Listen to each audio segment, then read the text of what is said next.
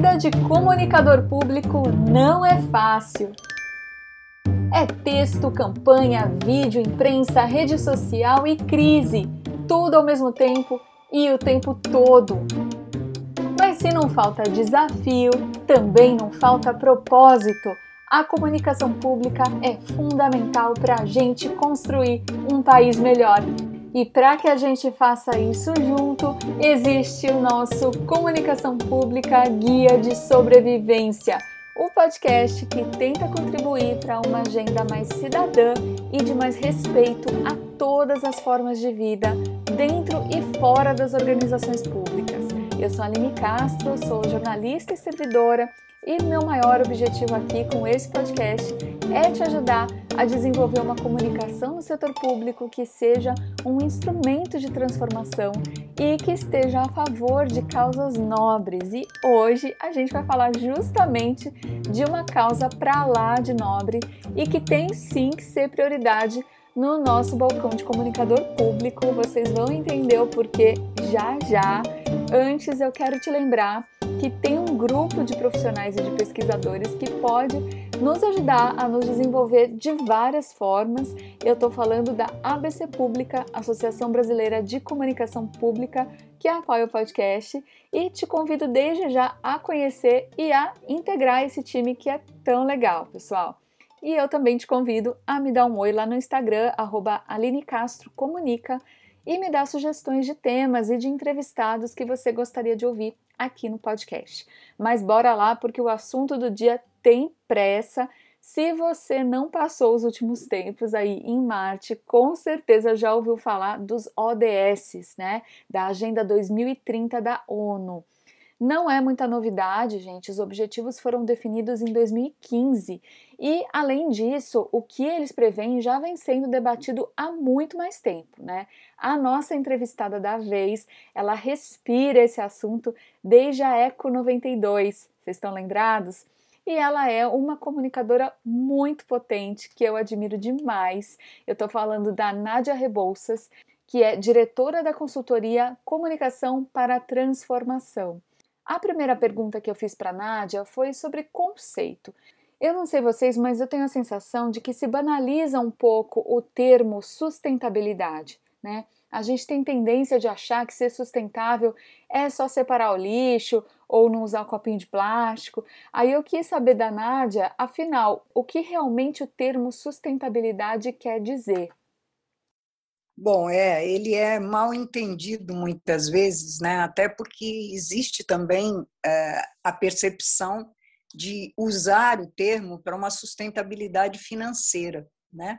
Então, as organizações têm que ser sustentável, o país tem que ser sustentável. Não necessariamente estão relacionando o conceito a isso. Tanto que, por exemplo, o Peter Senge, que é um cara que eu gosto muito, ele é muito contra o termo sustentabilidade por causa dessa possível confusão. Ele usa uma coisa que é muito cara a mim, que é o sistêmico, né? Na realidade, você nunca vai atingir a sustentabilidade se você não conseguir aprender a pensar sistemicamente.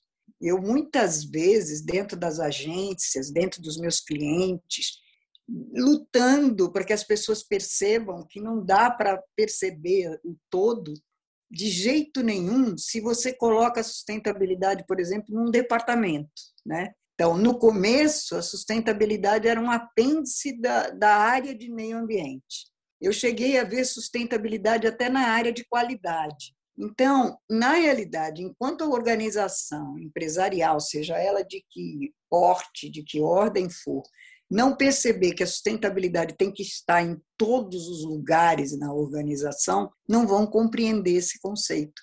Porque o sustentabilidade quer dizer o seguinte: construir um novo jeito de viver. No fundo é isso, né? E essa busca de 2030 é colocar um prazo para a gente construir esse novo jeito de viver.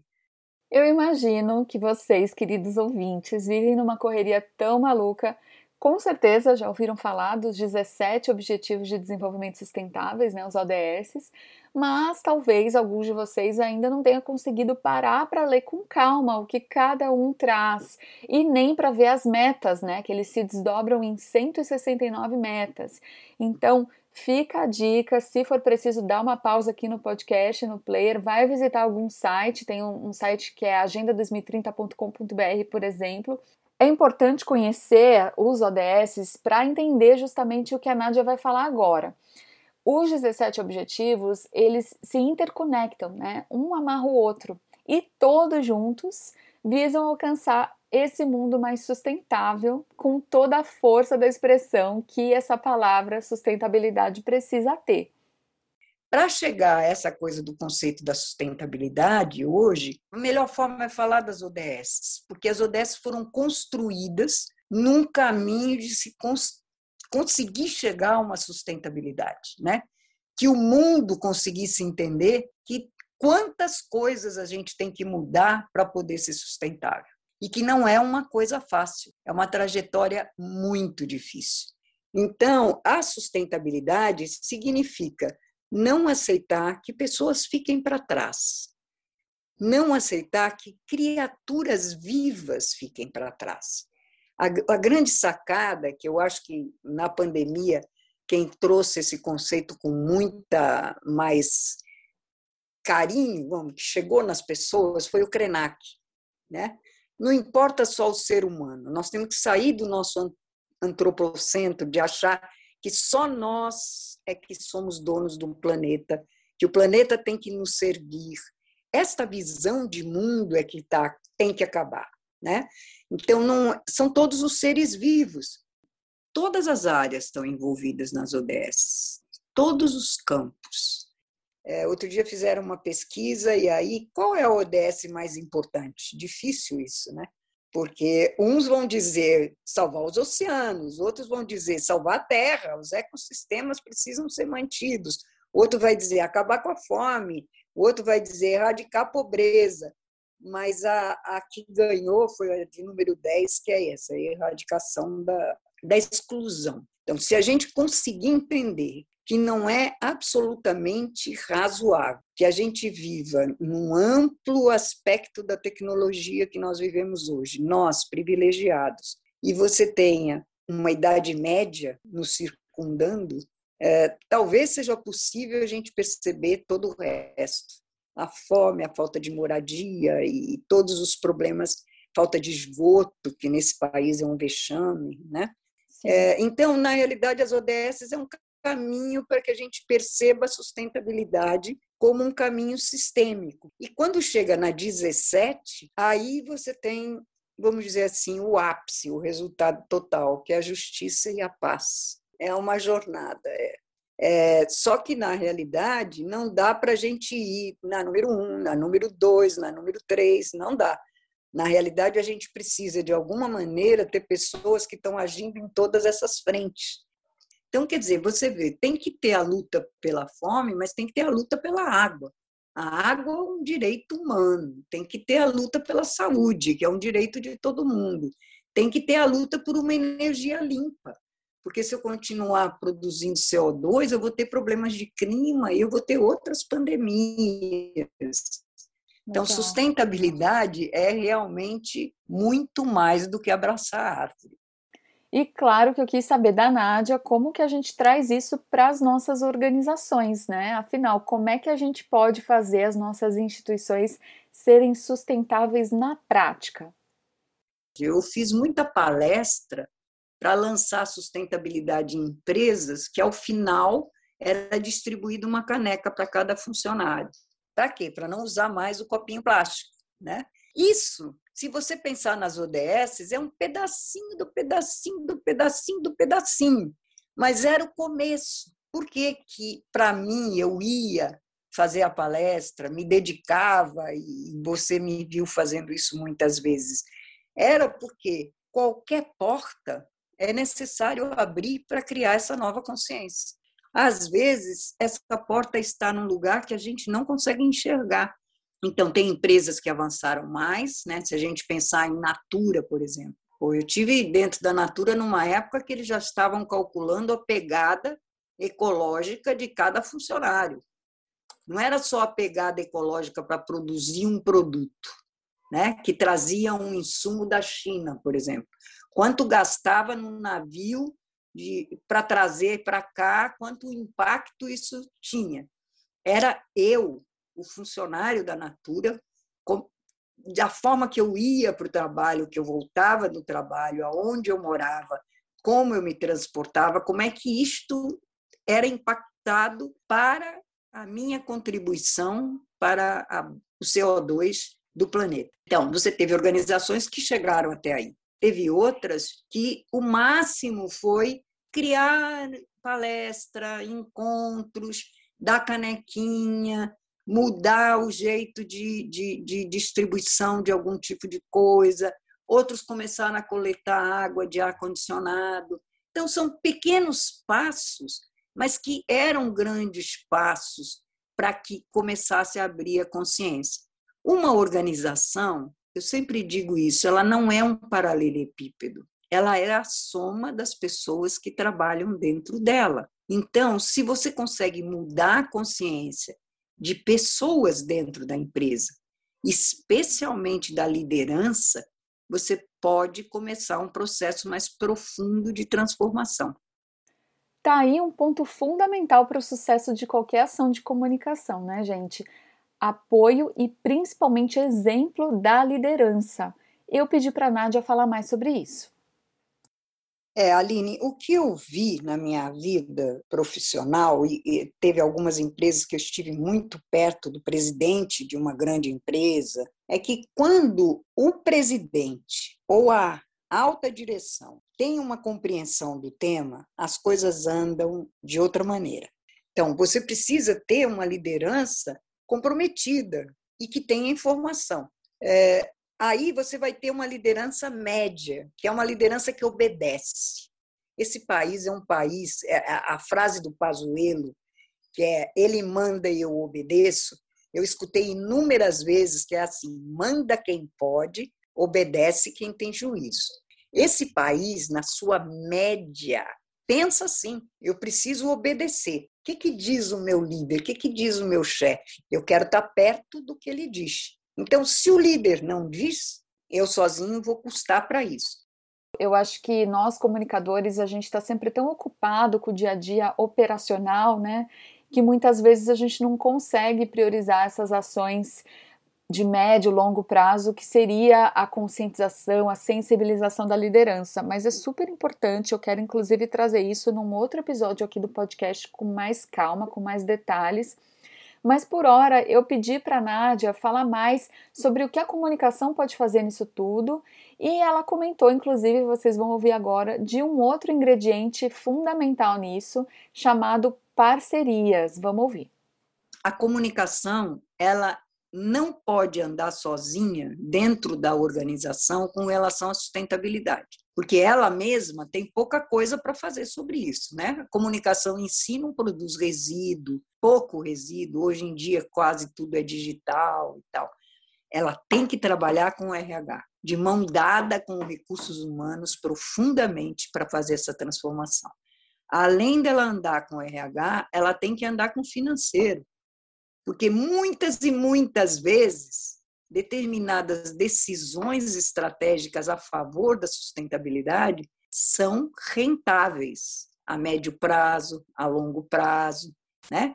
Então, por exemplo, você investir em energia solar, de cara você tem um, um, um aporte de dinheiro maior, mas ao longo prazo você vai ter benefícios, né? E você tem benefícios de imagem, você tem benefícios de outra ordem. Então, o que você precisa é ter uma liderança sistêmica dentro da empresa sensibilizada. Então, o que a comunicação pode fazer é estrategicamente descobrir as beiradas do prato aonde ela pode comer a insustentabilidade na consciência das pessoas. Comunicação trabalha com a mente e com o coração. Então, essa é a descoberta. E você precisa ser muito paciente. Não adianta você ser ativista, revolucionário, porque não é assim que você vai conseguir. Você vai ter que descobrir os caminhos para dar os passos, para criar os veículos, para criar eventos que sensibilizem, para levar palestrantes que modifiquem aquilo, para sugerir uma mudança. É, é estratégia, Aline. Como qualquer outra coisa, é um planejamento estratégico que você propõe e vai pouco a pouco galgando aquilo. E em conjunto com outras pessoas. A Nádia falou antes aqui no episódio que é nas pessoas que nasce a mudança, né? E não é à toa que a primeira área que ela citou para a gente fazer parcerias seja justamente o RH, né? Recursos humanos, gestão de pessoas. Por quê? Porque a gente pode ter um plano socioambiental lindo, né? Todo formatadinho, estampado lá no nosso site. Se os nossos servidores, dentro das nossas organizações, não incorporarem esse plano, a mudança não vai acontecer. Quem me ouve aqui há algum tempo no podcast sabe que eu sou muito apaixonada por comunicação interna justamente por causa disso. E uma coisa que a gente já falou até em outros episódios é a importância da gente conhecer com profundidade os nossos públicos, né? Para estabelecer uma conexão genuína com eles e a partir daí traçar as ações de resultado. E a Nádia falou justamente disso também o profissional de comunicação interna normalmente pesquisa e conhece menos o seu público do que o profissional de comunicação externa. O profissional de comunicação externa ele tem uma coisa muito concreta que é vender o produto. O resultado é muito mais quantitativo. O profissional de comunicação interna ele trabalha com menos, a não ser assim, conseguir que respondam à pesquisa de clima, Aí você vai ver o resultado de forma quantitativa. Mas a maioria das vezes não tem essa exigência para o, o profissional de comunicação interna. E ele nunca segmenta. Se você observar, os veículos de comunicação interna, eles são quase sempre pasteurizados para todos os públicos, quando os públicos são completamente diferentes, não são iguais. Né? Num, numa empresa ou organização como a sua, que é é, administrativa, vamos dizer assim, tem escritório, todo mundo junto, ela é mais semelhante. Mas se você vai para uma operação, o que, que um engenheiro que é gerente tem a ver com um operário lá embaixo que nem entra na parte do escritório, ele vai na área só operacional? Por que, que a comunicação tem que ser igual? Não pode ser igual. A linguagem é diferente, a foto é diferente, a imagem é diferente, o que eu vou ter de estratégia diferente para falar com ele. E normalmente a, a, comunicação interna presta muito pouca atenção à estratégia. O, o, profissional de comunicação, desde sempre, quando ele entra na faculdade, ele já está preocupado com a produção, com a beleza, como é que vai ficar, como é que eu vou mostrar. Ele se preocupa pouco e aprende pouco a pensar estrategicamente e, e a ter resultados mais concretos. Então, eu acho que o departamento de comunicação das empresas é que precisa também se transformar para ter uma visão mais planejada, mais direcionada, mais preocupada em medir retornos, né? Eu tive uma empresa, por exemplo, que eu mostrava o veículo de comunicação e o operário olhava e dizia assim: Mas esse cara não sou eu, ele está limpo, eu nunca estou limpo. Por que, que eles têm vergonha de me mostrar sujo? Se quando eu estou trabalhando e produzindo, eu estou sujo? Nunca esqueci essa pergunta. Eu comentei com a Nádia que uma coisa que eu já vi demais e tenho certeza que você também é a sustentabilidade como marketing, né? Para inglês ver, como a gente costuma dizer. Aqui no nosso guia de sobrevivência, gente, eu gosto muito de dar instrumentos para que vocês que nos ouvem possam partir para ação, né? É, partir para ação com o coração mesmo, com força para fazer acontecer. Então eu perguntei para a Nádia qual que é o ingrediente principal para a gente fazer algo real mesmo pela sustentabilidade dentro das nossas instituições. Só planejando em cooperação. Eu eu tinha uma trabalhei em agência durante muito tempo e que era toda segmentada, né? Dentro da agência de publicidade existia uma hierarquia. O criativo é que era importante. O cara de atendimento era um bobalhão que ficava apresentando e levando e tal. Quando eu entrei na publicidade, eu já comecei a, reagir contra isso, que eu dizia, eu não sou atendimento, eu não quero atender ninguém aqui, não. Eu sou planejadora. E eu planejava o que eu levava para a criação fazer. Eu comecei a reunir as pessoas todas na sala de reunião. Eu punha a mídia, punha a produção, punha o atendimento da conta, punha o criativo, todo mundo junto para conversar antes de entregar o planejamento, para que eles se sentissem importantes contribuindo para um plano de ação. Então, a coisa mais importante para a gente aprender para a sustentabilidade é colaboração. Nós aprendemos o tempo todo a competição. Eu adoro aquela imagem das árvores que debaixo da terra se dão a mão e uma ajuda a outra a viver. Elas vivem uma colaborando com a outra. Então, nós estamos todos errados. A gente só vive na competição, só vive no eu sou melhor, eu sei mais, a minha área é mais importante, eu ganho mais dinheiro. Isso é absolutamente insustentável. Gente, acho que todo mundo já viu isso né, no dia a dia. Às vezes não parece que os setores de dentro do órgão trabalham para uma mesma missão. Né? Essa competição interna ela faz com que a gente não consiga avançar em muitas coisas. E a Nádia falou mais sobre isso e como isso é uma das missões da área de comunicação. Mas é isso, eu, eu conheço isso e não é no órgão público, é em todos os lugares. Eu já vi isso até nas ONGs. Porque o problema é a nossa maneira de ter sido criado. Nós fomos criados egocentrados e, e, e sempre voltados para uma competição. A gente não, não, não foi criado para colaborar. A comunicação ela tem esse desafio. Eu diria que ela é. Não adianta reclamar de que a competição chega, de que o ego chega. Não, é missão da comunicação conseguir construir ambientes colaborativos dentro das organizações. Isso é missão da comunicação corporativa. Porque senão não vai andar para lugar nenhum. Não é nem só na sustentabilidade, é em nada. Né? Porque as organizações também são muito desumanas no momento que só vivem a competição. Quando você consegue fazer uma atividade que três áreas da empresa fizeram juntas e, e, e, todas têm o mesmo prazer na realização daquilo, você já deu um passo enorme para que outras também olhem e digam: Poxa, conseguiram, olha que legal, vamos fazer de novo. Mas muitas vezes é a própria comunicação que é egotrip, porque a comunicação tem um poder, ela aparece, coisa que as outras áreas não aparecem. A partir do momento que você conseguir construir o seu trabalho fazendo as outras áreas aparecerem, quem sabe você não conquista a possibilidade de trabalhar junto. Acho que se tem uma coisa que fica clara quando a gente entende os ODS é como um deságua no outro, né? E como só com a união de esforços dá para a gente ser verdadeiramente sustentável. A gente já vai para o resumão do episódio, que vai ter até uns insights extras aí, mas antes eu pedi para nossa querida entrevistada deixar um conselho, uma dica principal para a gente aplicar na prática no nosso dia a dia de comunicador. Estuda, tem, você entra na, no Google e põe assim, ODS 1, ou põe 17 ODS, você vai achar milhares de filmes explicando o desafio de cada ODS.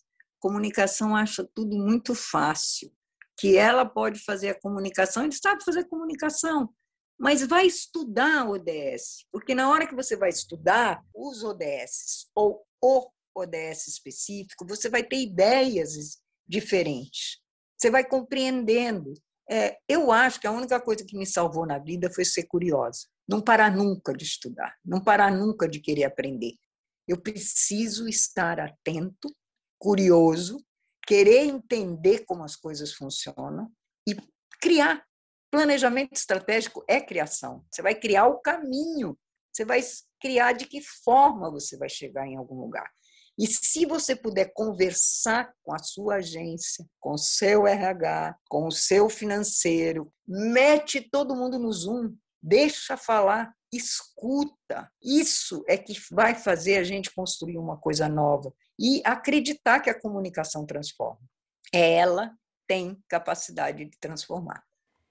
Se você ouviu até aqui, eu tenho certeza que você já é um agente de transformação e que você tem todo o potencial de fazer a diferença para que o Brasil e que o mundo alcancem esses objetivos de desenvolvimento sustentável. Mas então vamos lá, rapidinho, para o resumão do episódio. Ser sustentável é mais do que diminuir o uso da impressora ou da carona para ir para o trabalho. É agir conscientemente para preservar vidas e trazer pessoas com você nessa caminhada. Nós, comunicadores, temos uma missão extra e muito bonita em volta disso, porque tudo que a gente faz é, ou pelo menos deveria ser, para mobilizar, para provocar mudanças. É claro que isso não é fácil de fazer, você precisa de um plano de ação. E a ação mesmo, gente, não basta só informar, a gente precisa elaborar iniciativas que chamem as pessoas para fazer acontecer. E não dá para fazer isso sozinho, tem que ter aliança com outras áreas dentro da sua instituição. Eu tenho certeza que tem gente que quer te ajudar. Marca uma reunião, acha parceiros, você pode até fazer disso uma ação de comunicação, né? A busca por embaixadores dessa causa ambiental, por exemplo. Ao mesmo tempo, procura fazer um trabalho junto com o seu líder, sensibilizando ele ou ela para as oportunidades disso, né? E vai olhando para as beiradas, vai investigando brechas, vê onde você pode entrar. Eu tenho certeza que se você estiver atento, você vai encontrar muita coisa que pode fazer. Conhecer mais a fundo os objetivos sustentáveis também é fundamental. A maior parte deles, gente, se relaciona sim diretamente com os órgãos públicos.